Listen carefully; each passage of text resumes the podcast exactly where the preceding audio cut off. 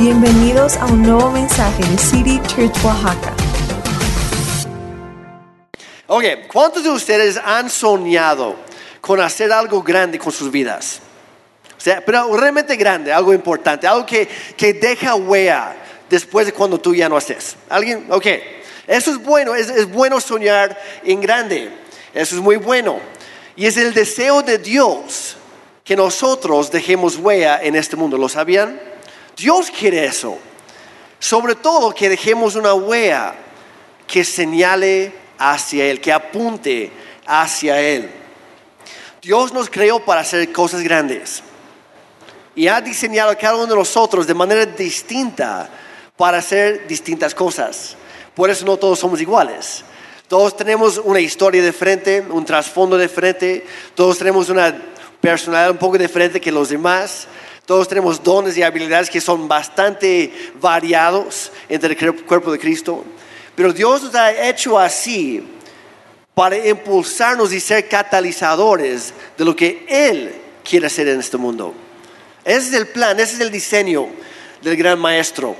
Y nos, nos invita a involucrarnos de forma activa en el cuerpo de Cristo.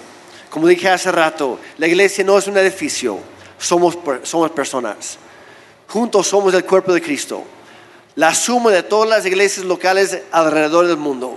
Juntos somos la iglesia con I mayúscula, la iglesia de Cristo. Y su plan es que cada día de nuestra vida nosotros hagamos algo para hacer una diferencia, para marcar, dejar una huella en la vida de alguien más en este mundo. Entonces es, es bueno soñar. Yo me acuerdo cuando, yo era niño, yo tenía tres sueños muy grandes. El primero es que yo quería casarme y Dios es bueno. Dios es bueno, Dios es fiel, Él hace milagros hoy en día. Yo tengo la mejor esposa que hay. Yo sé que hombres, ustedes tienen otra idea de quién es la mejor esposa, pero para mí es la mejor. No hay nadie igual. Entonces, ese era uno de mis sueños y Dios lo realizó. Tenía otros dos sueños. Uno era ser, llegar a ser futbolista profesional, porque yo amo el fútbol. Yo soy bien futbolero. Y el tercer sueño, porque Dios ya me lo había dicho desde muy chiquito, es que yo quería ser pastor. Y yo pensé, no, pues de alguna forma yo voy a lograr juntar los tres. no sé cómo, pero voy a encontrar una, una, mujer guapísima y Dios va a hacer un milagro para que se enamore de mí y ahí vamos a casarnos. No sé en qué momento va a ser, si muy chico, muy, muy grande, no sé, pero pronto o tarde me voy a casar y va a ser increíble. Y yo pensé, pues de los otros dos, a lo mejor, pues, ¿cómo puedo ser un futbolista profesional y también un pastor? Y se me ocurrió una idea. Sabía que en algunos lugares, en hospitales o en diferentes lugares de, de, oficios, etcétera, tienen algo que se llama un capellán. Y es, básicamente el pastorcito del lugar, de la oficina, o en, mi caso lo que yo soñaba era ser el capellán de mi equipo de fútbol, no el capitán. Quería ser capellán, básicamente yo iba a predicar a, mis demás compañeros de fútbol cada fin de semana. Y bueno, tristemente nunca llegó el contrato profesional. Pero era mi sueño, Dios sí cumplió el primero y el tercero. Y es bueno soñar en grande. Pero a veces cometemos el error de soñar o de enfocarnos en realizar nuestra propia grandeza. Y así como Dios cumplió dos de los tres sueños míos, el plan de Dios siempre va a ser mejor cuando entregamos nuestros sueños en sus manos. Entonces, si tú has soñado en grande, te felicito. Qué bueno, es bueno. Vamos por buen camino. Pero hay que, hay que reconocer que estamos aquí no para alcanzar la grandeza humana, sino para engrandecer el nombre de Cristo y avanzar al reino de Dios. Y los discípulos de Jesús también lidiaban con eso, como que con, el afán de querer ser grandes. Y encontramos una historia en Marcos capítulo 10. Si traes tu Biblia o en el app de la Biblia, en tu teléfono, lo que sea, búscala por favor. También va a estar aquí en las pantallas y en el chat en línea. Pero Marcos 10, venían caminando y estaba Jesús enfrente con algunos y otros estaban un poquito más atrás y venían discutiendo, venían, venían peleándose. Y estaban discutiendo acerca de quién iba a ser el más grande en el reino de los cielos. Y lo, lo interesante es que Jesús nunca les regañó por querer ser grandes, pero les explicó que su manera de querer ser grandes estaba un poco equivocada. Entonces vamos a leer a partir del versículo 20, 42, este, perdón. Dice, entonces Jesús los llamó a todos, a todos sus discípulos, y les dijo, ustedes saben que los que se sienten jefes y grandes señores, ¿cuántos conocen a alguien así que se siente jefe o se siente muy grande en este mundo? Seguramente todos hemos conocido uno, uno que otro así. Dice, se portan como los amos del mundo y imponen su autoridad sobre todos. Pero entre ustedes no debe ser así. Al contrario, si alguien quiere ser importante, tendrá que servir a los demás. Digan conmigo, servir a los demás. Excelente. Dice, si alguno quiere ser primero, deberá ser el esclavo de todos. Yo, el Hijo del Hombre, soy así. No vine a este mundo para que me sirvan, sino para servir a los demás. Vine para liberar a la gente que es esclava del pecado y para lograrlo pagaré con mi vida.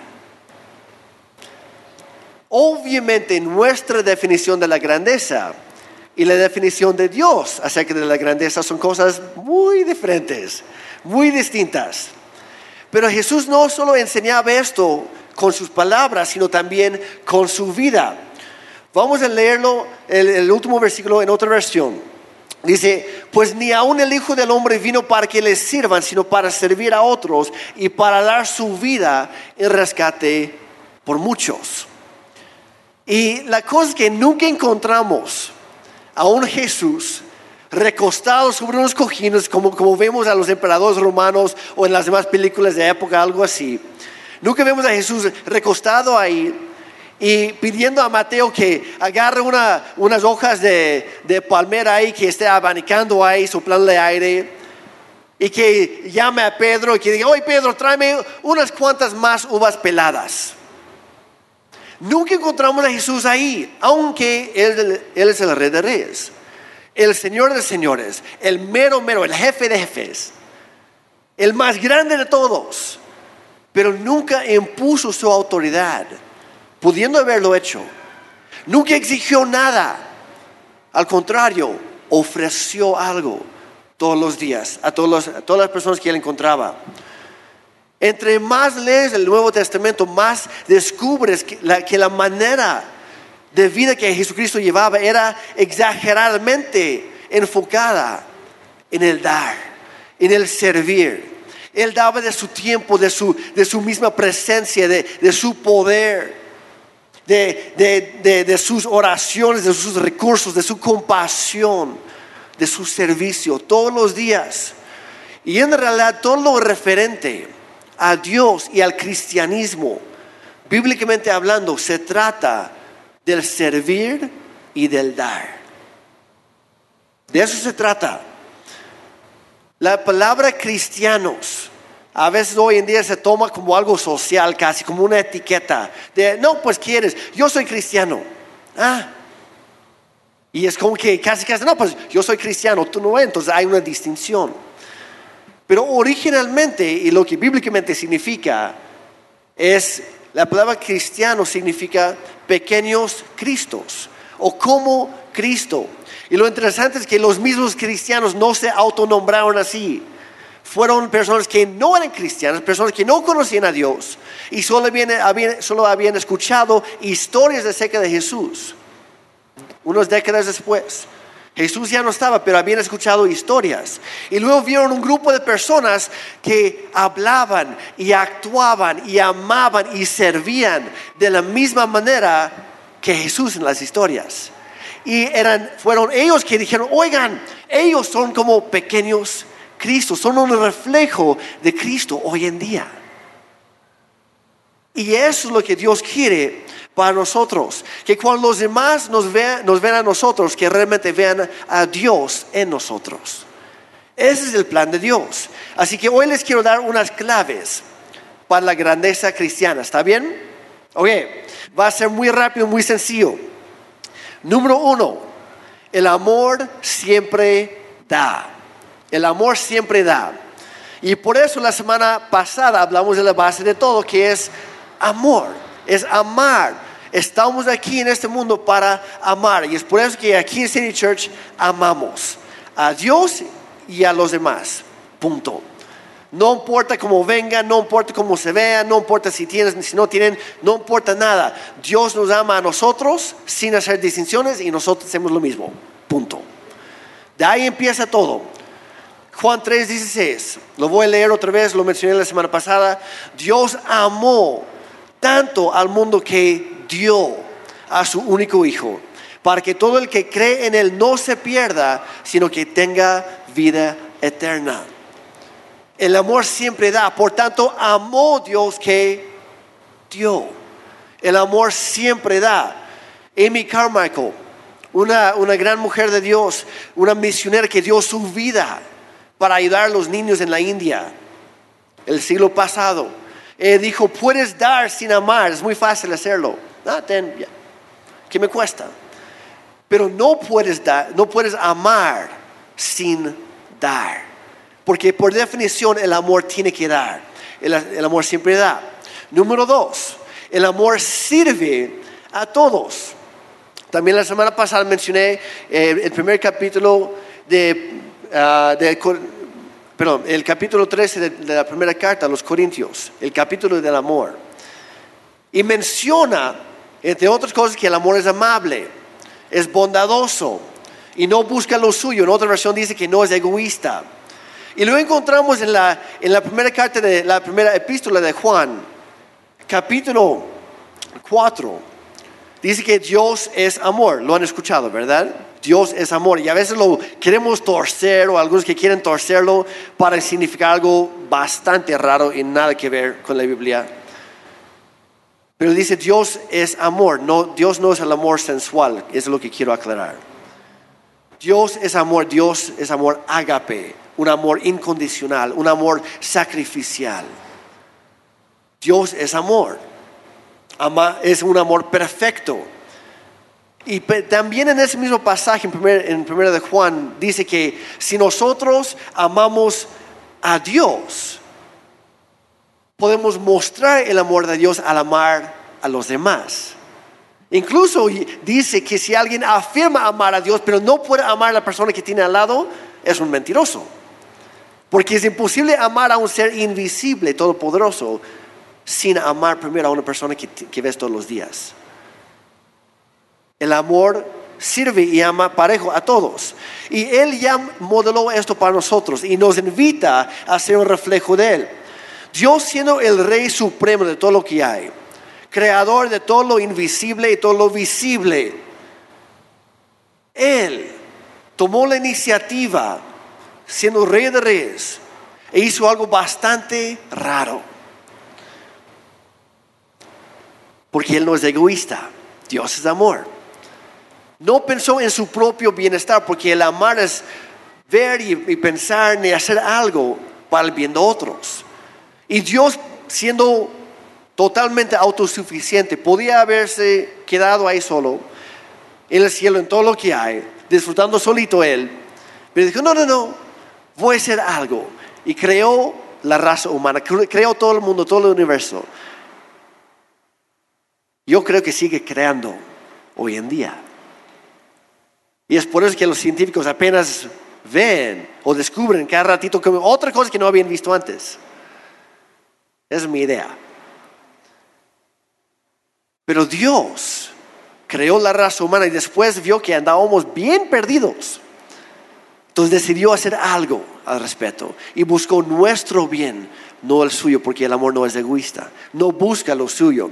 Y vemos esto en Filipenses capítulo 2, versículos 4 en adelante, dice, cada uno, cada uno debe buscar no solo su propio bien, sino también el bien de los demás. ¿Por qué? Porque Dios ya hizo esto por nosotros.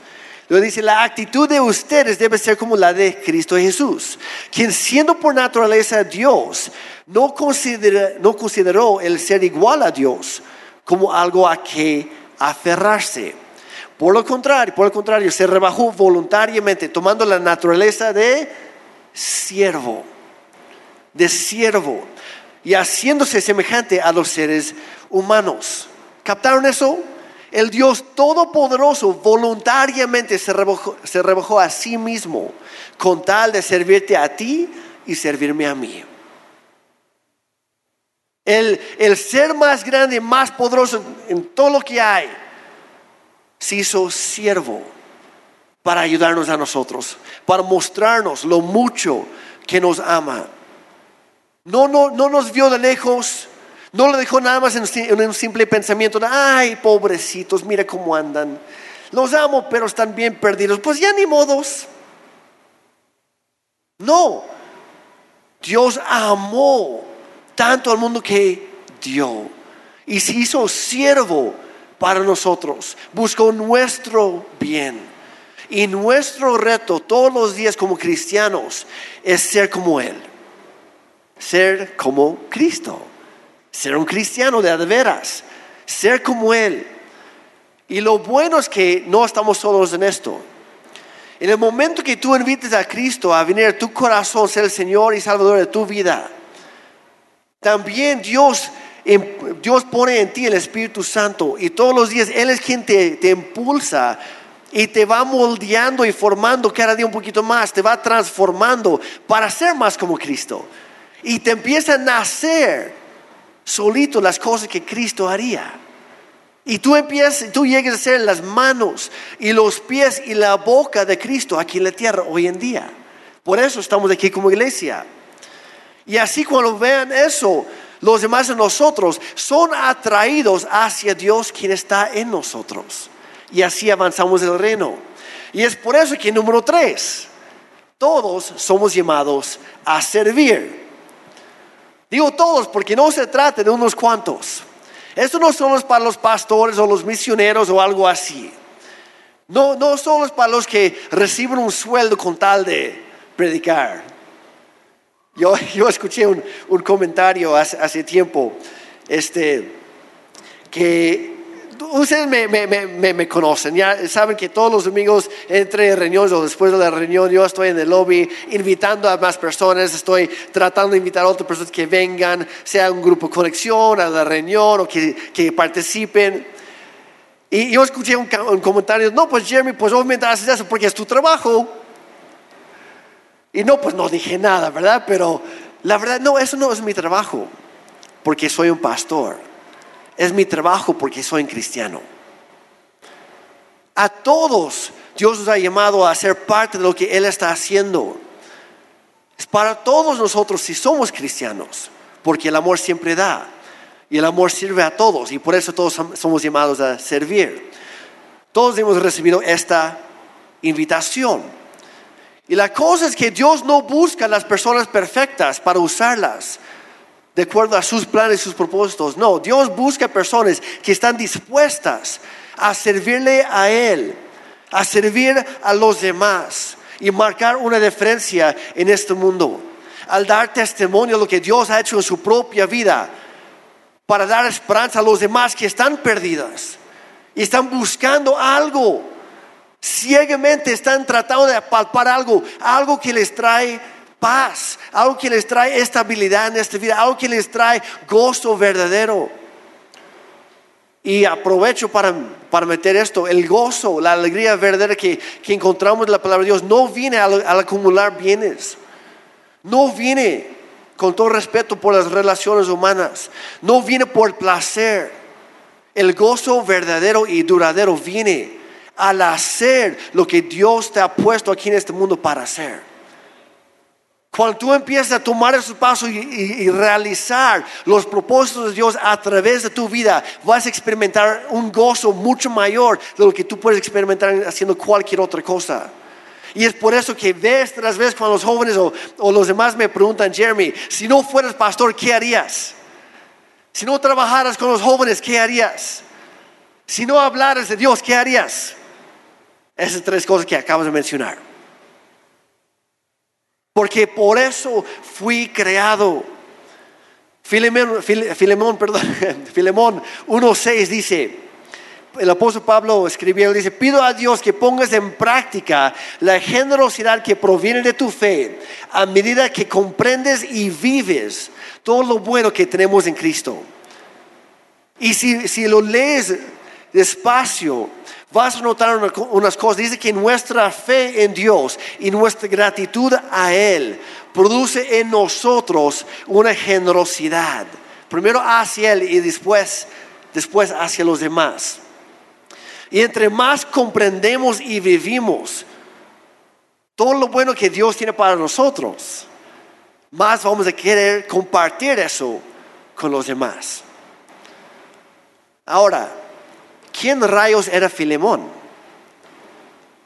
Tal vez tenías la idea, no, pues Filemón, seguramente era un gran evangelista, era un gran pastor en una iglesia, y por eso Pablo le estaba escribiendo esas cosas. Tengo noticias, no, no era uno de esos. Filemón era un hombre rico, era un hombre de negocios, podríamos decir. Y no, no era pastor. Pero lo más probable es que sí había un grupo pequeño de creyentes que se reunía en su casa cada semana. O sea, tenía su grupo conexión. O sea, tenía su grupo conexión. Mejor. Filemón tenía su grupo y hasta ahí.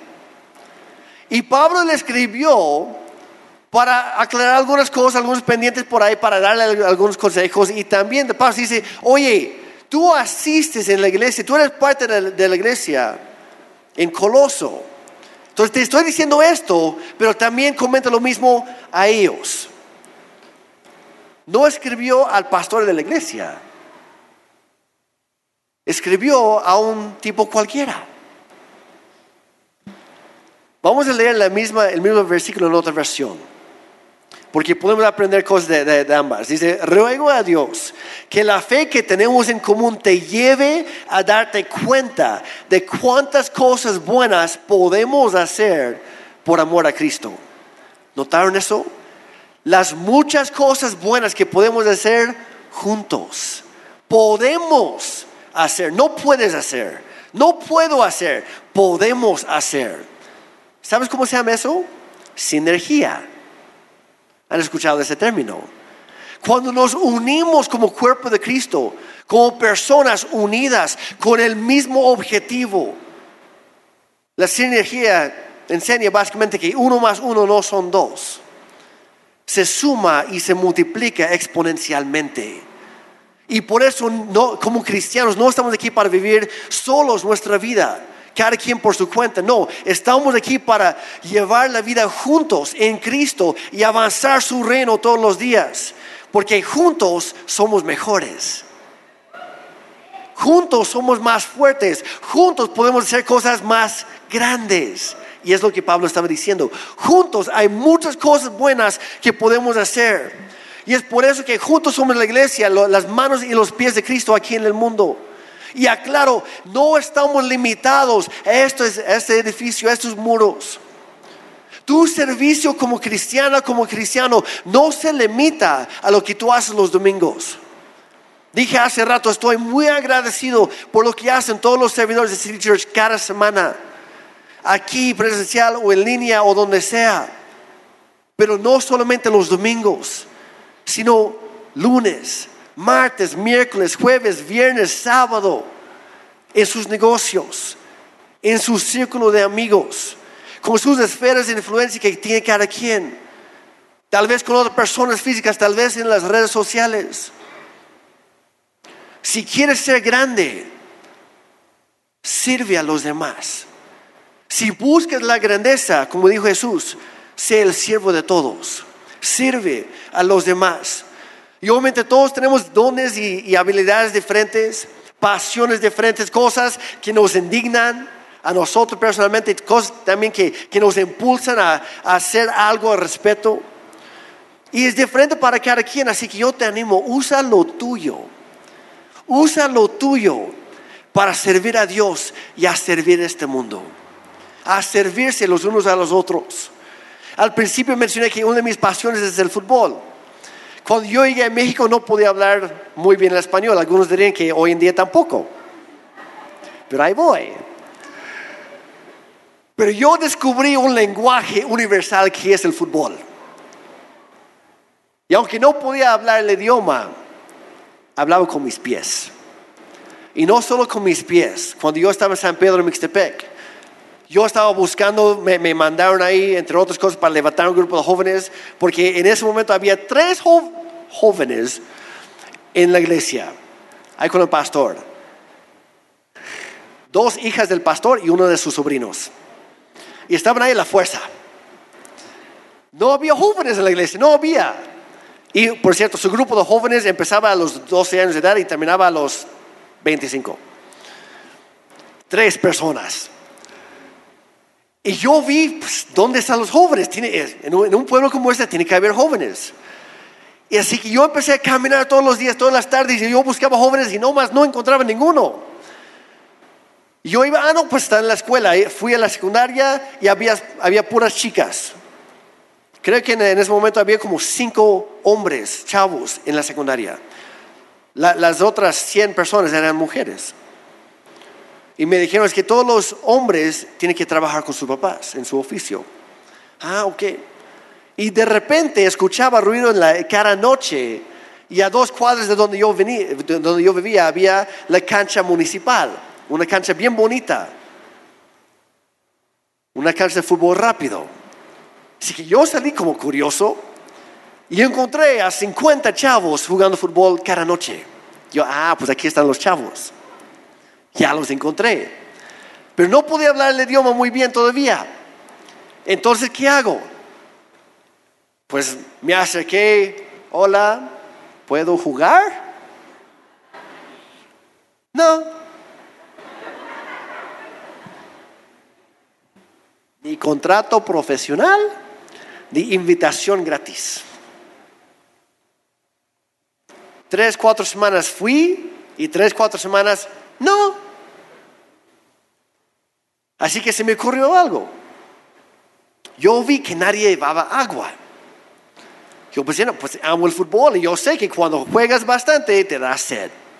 Porque estás sudando, estás quemando calorías, necesitas algo para refrescarte.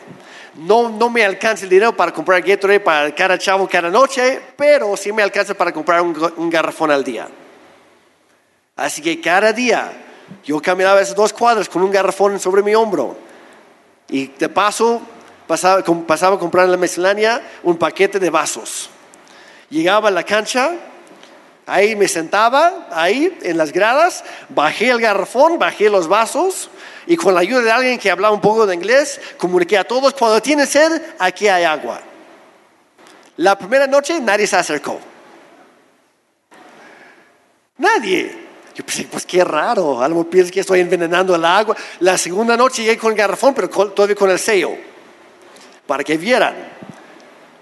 Nue- Nuevamente el anuncio, hay gratis, hay agua gratis para todos, los que gustan. Y dos chavos se me acercaron, este, ¿qué quieres de cambio? Es gratis. ¿Y por qué lo estás ofreciendo? Porque pues, están jugando, obviamente tienen sed. ¿Tienen sed? Sí. ¿Quieren agua? No. La tercera noche se acerca un chavito, un niño de como 11 años, y no aguantaba ya. Llega, dice, ¿puedo tener un vaso de agua, por favor? Digo, claro, mi primer cliente. Y tomó agua, estaba bien fría, regresa y dice, papá, mira, sí, sí sabe rica el agua, no está envenenada. Me imagino que es lo que dijo porque no entendía todo lo que decía. Y ese se acerca su papá. Luego uno más, luego otro. Siguiente noche, 10 chavos se acercaron. La siguiente noche eran 20. Para la cuarta noche, todos los chavos entre, entre partidos, cada quien tenía su vaso, lo marcaba ahí para que na- nadie se lo robara y ya acabaron el garrafón. La semana después de estar entregando ya, ya entregando el agua a, a esos chavos, varios se lastimaron y otros no llegaron esa noche. Y había un equipo que estaba perdiendo porque le faltaban dos jugadores. Y había dos de nosotros en las gradas. Yo y un niño de ocho años. Y llamaron al niño de ocho años. Lo llaman a él y uno de los chavos en la cárcel dice, bueno, si estamos pidiendo ayuda del chiquito, De por sí estamos perdiendo. Ya qué más da si perdemos todavía más invitando a este gringo. Y yo escuché eso y dije, no, no, no, no soy gringo. Soy güero, pero no soy gringo. Entonces, ¿quieres? Soy canadiense.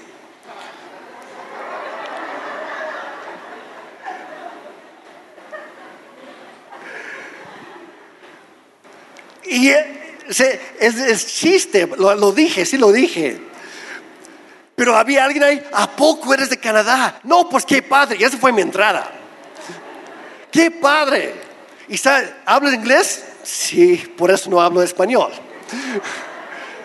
Y quien me empieza a platicar de Bob Marley y, canciones en inglés y toda la cosa. Yo, pues, bien a todo dar. Y, y empezamos a jugar, metí dos goles esa noche.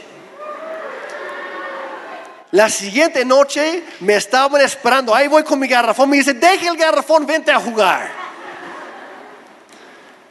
Y fue a través del fútbol, de servir a esos chavos, que Dios me dio entrada a sus vidas.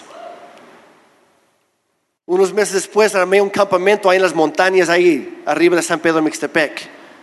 Y varios de los chavos de las canchas nunca llegaron a la iglesia antes de eso, pero llegaron al campamento para estar conmigo.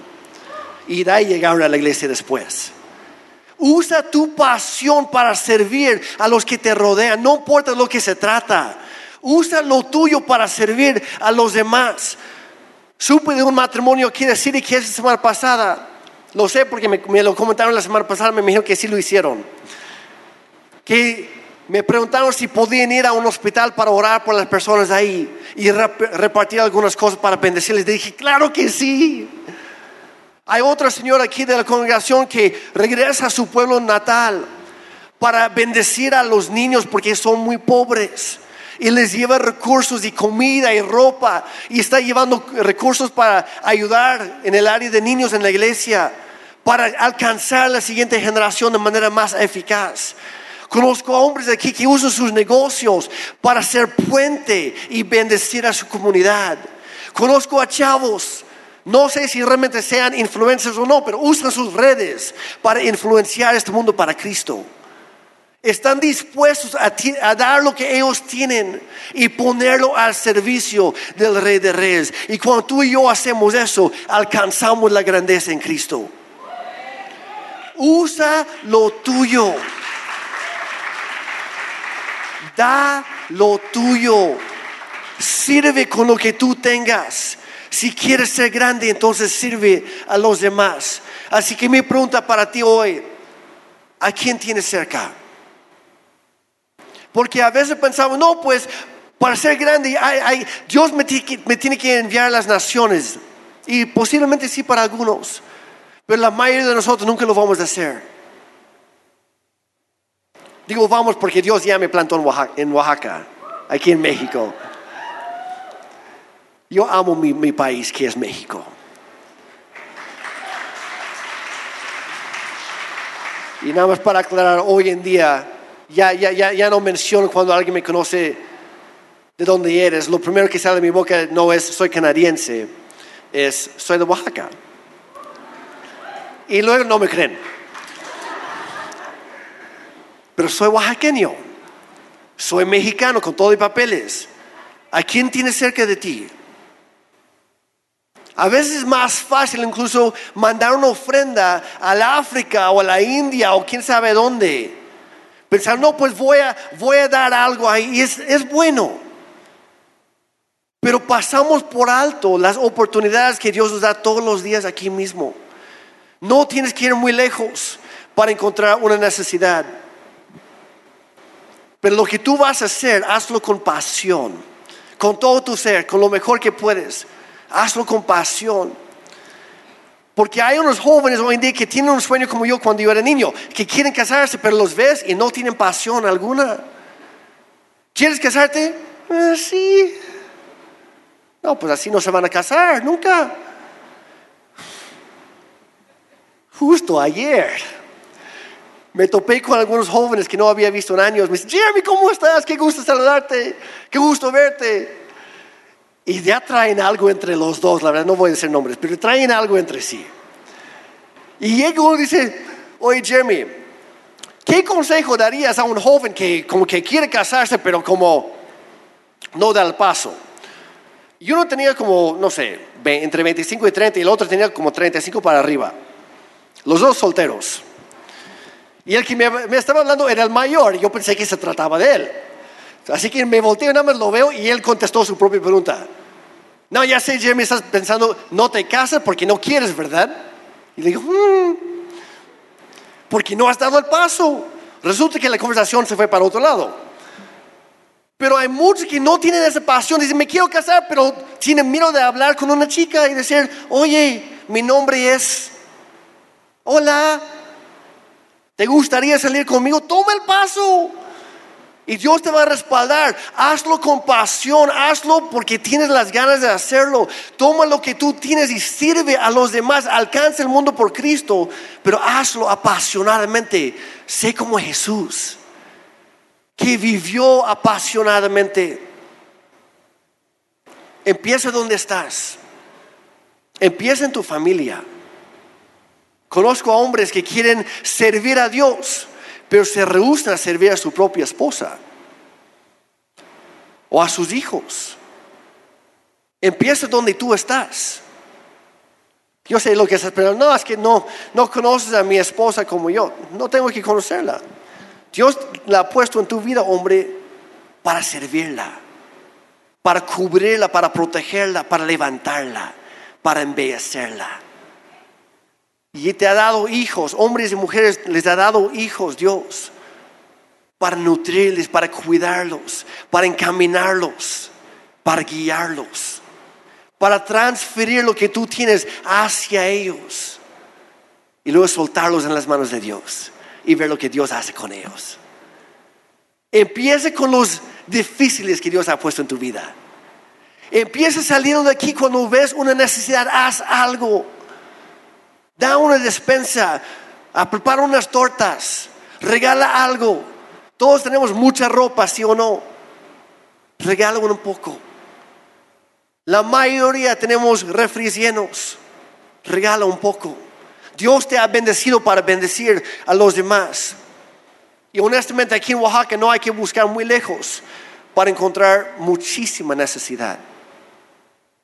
¿Sabían que el municipio más pobre en toda la nación se encuentra aquí en Oaxaca? ¿Sabían eso? Donde el 99.9 de la población vive en pobreza extrema. Donde viudas de 90 años para arriba trabajan todo el día tratando de ganar 10 pesos con tal de ganar, de, de comer algo ese día. Está en la Mixteca. Pero no solamente el municipio más pobre, sino también los dos municipios más pobres están aquí en Oaxaca. Es más, cuatro de los cinco municipios más pobres en toda la nación están aquí en Oaxaca. Y yo creo firmemente que en parte en su gran plan, por eso Dios ha plantado City Church Oaxaca también aquí en Oaxaca. Para cambiar eso para que esas personas puedan descubrir que sí hay un amor, que hay un Dios que todavía ve por ellos, que hay un terreno que quiere mostrarse a través de la acción y invitarlos también a este reino de bendición. Y no hablo solo de la bendición financiera, obviamente, o la, la bendición terrenal, no, no, es lo de menos. Estamos aquí para ser de bendición para cada persona. Y es por eso que como iglesia de vez en cuando hacemos algo que se llama Amo mi ciudad. De hecho, lo vamos a hacer en diciembre. Donde vamos a pueblos marginados y llevamos comida y ropa y cobijas y brigadas médicas y juguetes para los niños para mostrar en acción el amor de Dios para esas personas. Es por eso que también nuestros grupos conexión cada semestre toman un día como grupo para servir a su comunidad. Algunos visitan hospitales y oran por las personas. Otros van a los albergues. Otros van a los los asilos de ancianos. Otros van debajo de los puentes para ayudar a los que están luchando con la drogadicción. Hay mucha necesidad aquí en nuestra propia ciudad. No hay que ir muy lejos. Y tú eres parte de eso porque juntos somos City Church. Es la invitación. Amamos y servimos porque es, es, es parte de nuestro llamado como iglesia. Hay que hacerlo, hay que llevarlo a la acción. Si quieres crecer en tu fe, empieza a servir. Y ya estoy terminando. No tiene que ser algo muy grande. No tiene que ser algo dramático. Algo muy notable. De hecho, es mejor que no lo sea. Empieza con las cosas pequeñas. Jesús dijo, cuando den, que no sepa tu mano izquierda lo que está haciendo tu mano derecha. O sea, no lo publiques en las redes.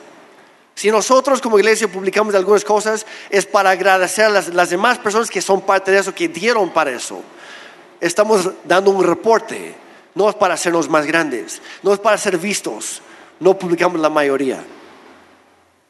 Porque no se trata de ser vistos, se trata de simplemente amar y servir como Dios lo ha hecho por nosotros. ¿Están conmigo? ¿Le entramos? Ok. Así que encuentra una necesidad y súplela. Encuentra una herida y sánala.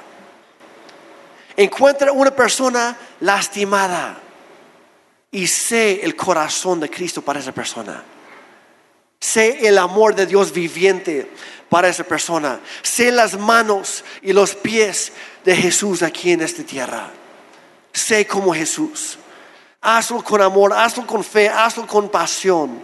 Sé como Jesús. Porque la vida más grande que hay es la que se vive para otros. Si pueden ponerse de pie, por favor. Como digo, esta este es una invitación, no es por obligación. Dios nunca te va a obligar, nunca te va a forzar algo, a hacer algo que tú no quieres hacer. Es un caballero, nos invita, pero espera a que nosotros respondamos. Así que Padre Santo, gracias por tu amor por nosotros.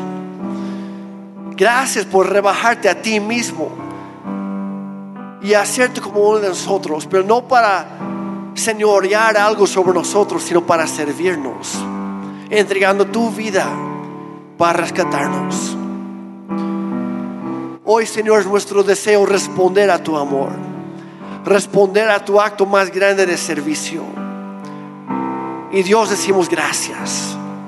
Gracias por hacerlo, gracias por interrumpir en nuestra historia, en nuestra vida, en nuestro mundo Gracias por hacer lo imposible. Hoy decidimos responder con gratitud, con ese amor que has depositado en nosotros. Dios, hoy decidimos cambiar nuestra vida con tu ayuda. No podemos hacerlo solos. Dios, queremos vivir por algo más grande que nosotros, que, nosotros mismos. Más grande que esta, la grandeza mundial o mundana más grande que, que los demás puedan ver. Y aunque pasemos el resto de nuestra vida de manera incógnita, no importa Dios, porque estamos para amarte y para servirte. Y por ende para amar este mundo y servir este mundo, con tal de que otros puedan conocerte a ti, Señor.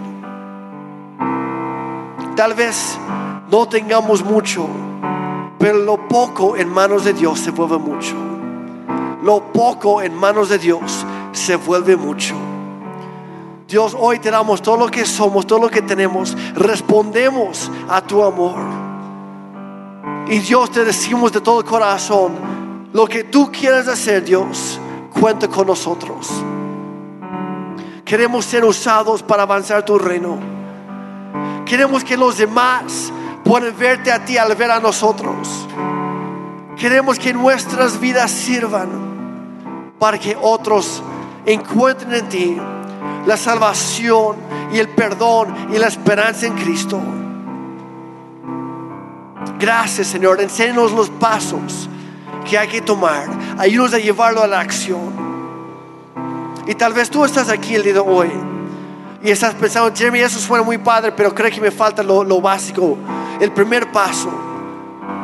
Si tú nunca has dado, entregado tu vida a Cristo y quieres hacerlo el día de hoy, puedes. Simplemente haciendo una pequeña oración conmigo. Si tú quieres hacer eso hoy, Levanta tu mano nada más para que yo pueda orar por ti. Gracias. Gracias. ¿Y por qué no todos? Para que nadie, nadie tenga que orar solo. Repite conmigo en tus propias palabras, Padre, yo te necesito. Dios, perdóname, porque he cometido muchos errores y muchos pecados. He lastimado a otros y a mí mismo. Perdóname, Señor. Límpiame y hazme nuevo. No lo merezco, pero hoy entiendo que tú enviaste a tu Hijo Jesús a este mundo para vivir una vida perfecta y morir en mi lugar como criminal. Pero lo levantaste al tercer día. Y hoy a través de eso, a través de Él, también me ofreces vida eterna. Yo lo recibo hoy, una nueva vida, y hoy yo te doy la mía. Sé el Señor y el Salvador de mi vida. Gracias. Ayúdame a dar los siguientes pasos. En el nombre de Jesús. Amén. Si tú acabas de hacer esa oración, bienvenido a la, a la familia de Dios. Todos juntos somos una gran familia.